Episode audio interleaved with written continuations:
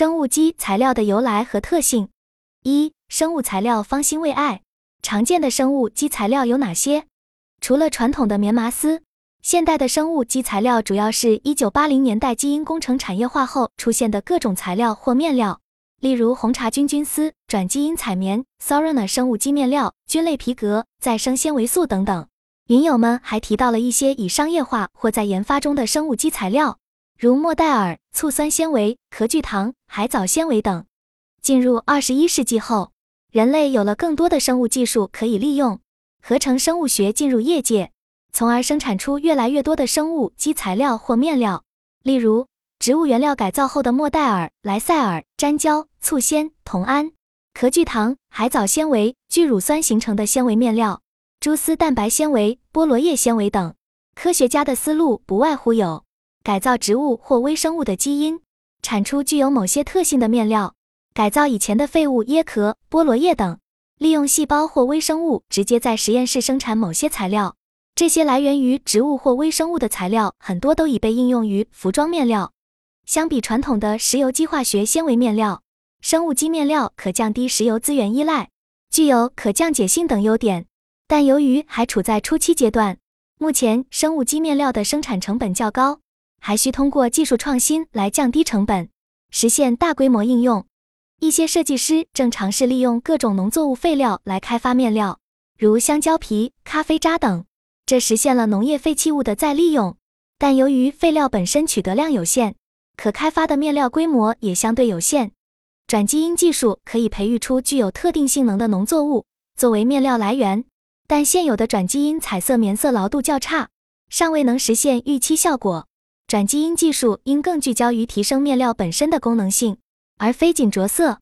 理想的生物基面料可以直接用于成衣，跳过传统的印染环节。但要实现理想的色彩品质，仍需要设计师的巧思处理。生产环节与设计环节需要加强配合与沟通，设计师也需要对不理想的色彩进行设计处理。从源头做好面料调色。当前一些团队正在研发菌丝皮革等前瞻性新材料，这些技术尚处于初期阶段，存在生产可控性等难题。但作为潜在替代材料，具有广阔前景，需要关注其商业化进程。总之，生物基面料具有广阔的应用前景，但从研发到落地还存在不小的技术与成本短板。下一步需要从降低生产成本、提高材料性能等方面进行技术突破，实现规模化替代传统面料。作为潜在的可持续替代方案，生物基面料值得持续关注与研发。二、生物材料会取代传统材料吗？它的特性和优势是什么？近年来，生物材料受到广泛关注，一方面是为了与传统化学纤维形成区隔。另一方面，也契合了可持续发展和绿色消费的大趋势。合成生物技术的快速发展为生物材料应用提供了可能性。生物材料可回收一次石油资源依赖，更符合低碳环保的需求。相比传统的棉麻丝或化纤材料，生物基材料往往有独特的形态和触感，工艺上符合可持续时尚的理念，在生态环境中容易降解。在社会上可以迎合政府的可持续发展政策和消费者的绿色消费偏好。与传统材料相比，生物材料可以快速更新迭代，生产周期更短。像细胞培养人造肉类似，通过微生物发酵等方式，可以在几天内生产出材料，这大大降低了原材料的资源和环境成本。生物工艺的快速可控是其核心优势。目前，服装与鞋履等行业。开始采用生物基材料进行产品设计，如 Nike 的植物基尼龙鞋系列，Lululemon 的以红藻素制成的运动装系列，以及特步、耐克等品牌的聚乳酸材质产品。这些成功案例证明了生物材料在时尚产业中的应用潜力。同时，生物材料的应用范围远不止服装行业，也可广泛应用于箱包、家具等领域。它契合消费者对可持续和绿色理念的追求。也是企业实现碳中和目标的重要手段之一。生物材料可成为多行业的可持续替代方案。从长远来看，生物材料具备发展成一个巨大的产业生态的可能。它可与信息技术、合成生物学等前沿技术形成创新融合。未来，生物经济将重构传统材料产业的生产模式。然而，现阶段生物材料从研发到商业化仍存在诸多难题。如需在降低生产成本、提升材料性能等方面进行技术积累，以实现大众化应用。相关标准规范也亟待建立统一。但随着关键技术的进步，它具备彻底颠覆传统材料产业的潜力。对于生物材料企业来说，要聚焦开发符合市场需求的材料种类，同时控制好质量，还需让消费者认识到其产品的可持续价值。只有逐步建立品牌影响力，才能在竞争中脱颖而出。对于传统材料企业，也需要提前布局，逐步探索生物材料的应用空间。可以与前沿技术企业开展合作，进行产品试验。要跟上新材料带来的变革趋势，赢在转型中。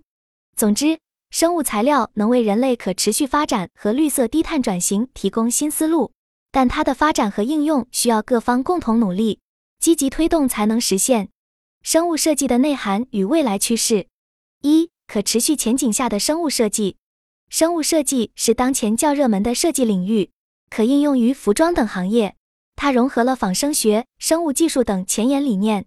探索材料的可持续应用，生物设计提供了实现可循环利用的新思路，但它并不是独立的设计流派，而应融入到整体的可持续设计理念中。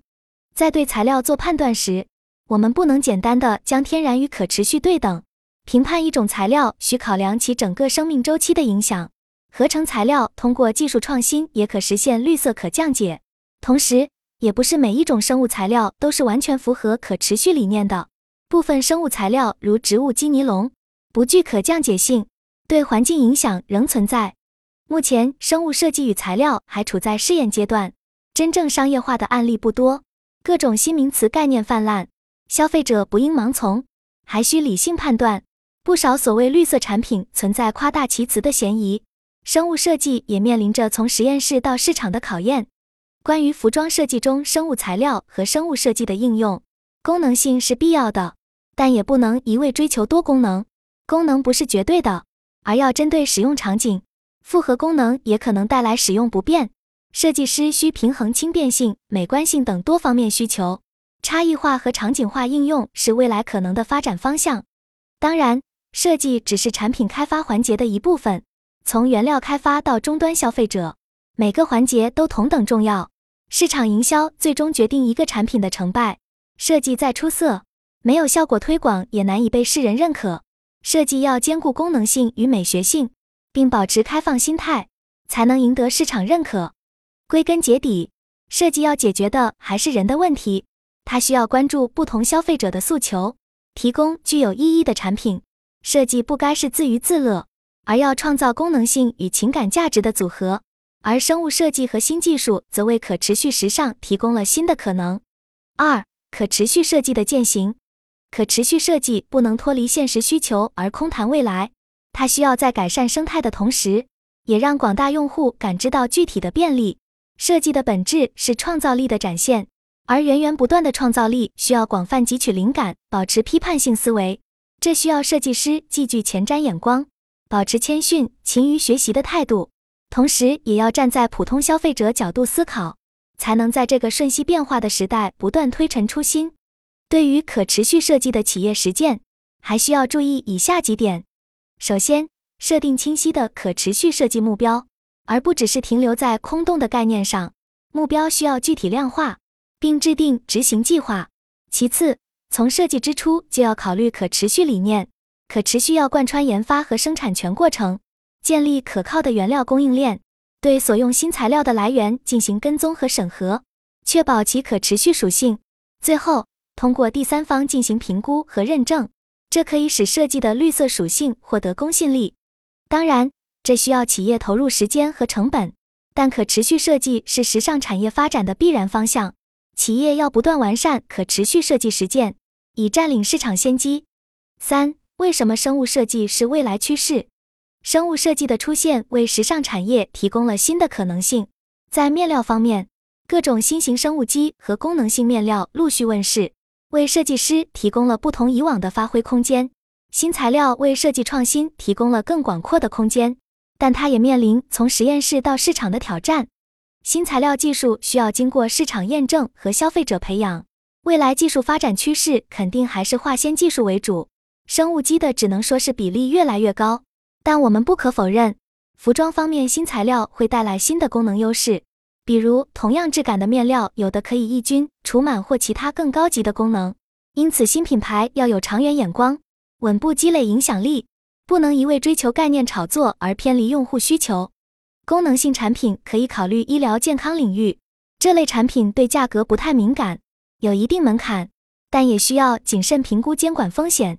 此外，还可以探索数字化创新，比如运用 AR/VR 技术丰富产品体验。赋予产品新的文化内涵。回到服装行业面料选择方面，功能性面料具有广阔的应用前景。它既可用于医疗防护产品提升防护效果，也可用于日常服饰增加使用舒适度。但功能性不能作为产品的单一卖点，产品核心价值还在于设计美学和品牌文化。消费者不仅购买功能，也在追求产品背后的情感价值，这需要设计师进行整合优化，比如。运动服可以选用柔软透气的功能面料，并辅以流线型设计，提高美感。产品要兼顾多方面价值，通过设计进行优化组合。功能性面料也可以探索更多创新应用。对于时尚企业来说，要做好以下几点来应对新材料技术所带来的行业变化。首先，建立材料技术研发团队，及时跟踪前沿动态，进行技术储备。同时，也要强化对市场和消费者需求的研究，与相关科研机构合作，进行新技术试验应用，在小规模验证新技术的可行性，但也要注意成本效益问题。再者，选择有代表性的产品进行新技术试水，要有明确的营销推广计划，进行消费者教育。新技术需要逐步获得用户认可，不要过于依赖单一技术手段。产品价值是一个系统工程。新技术只是其中一个部分，还需要考量多方面因素进行设计。总之，生物设计为可持续发展提供了支撑，也将推动时尚产业的蜕变。但具体落地需要采取渐进策略，与消费者共同成长。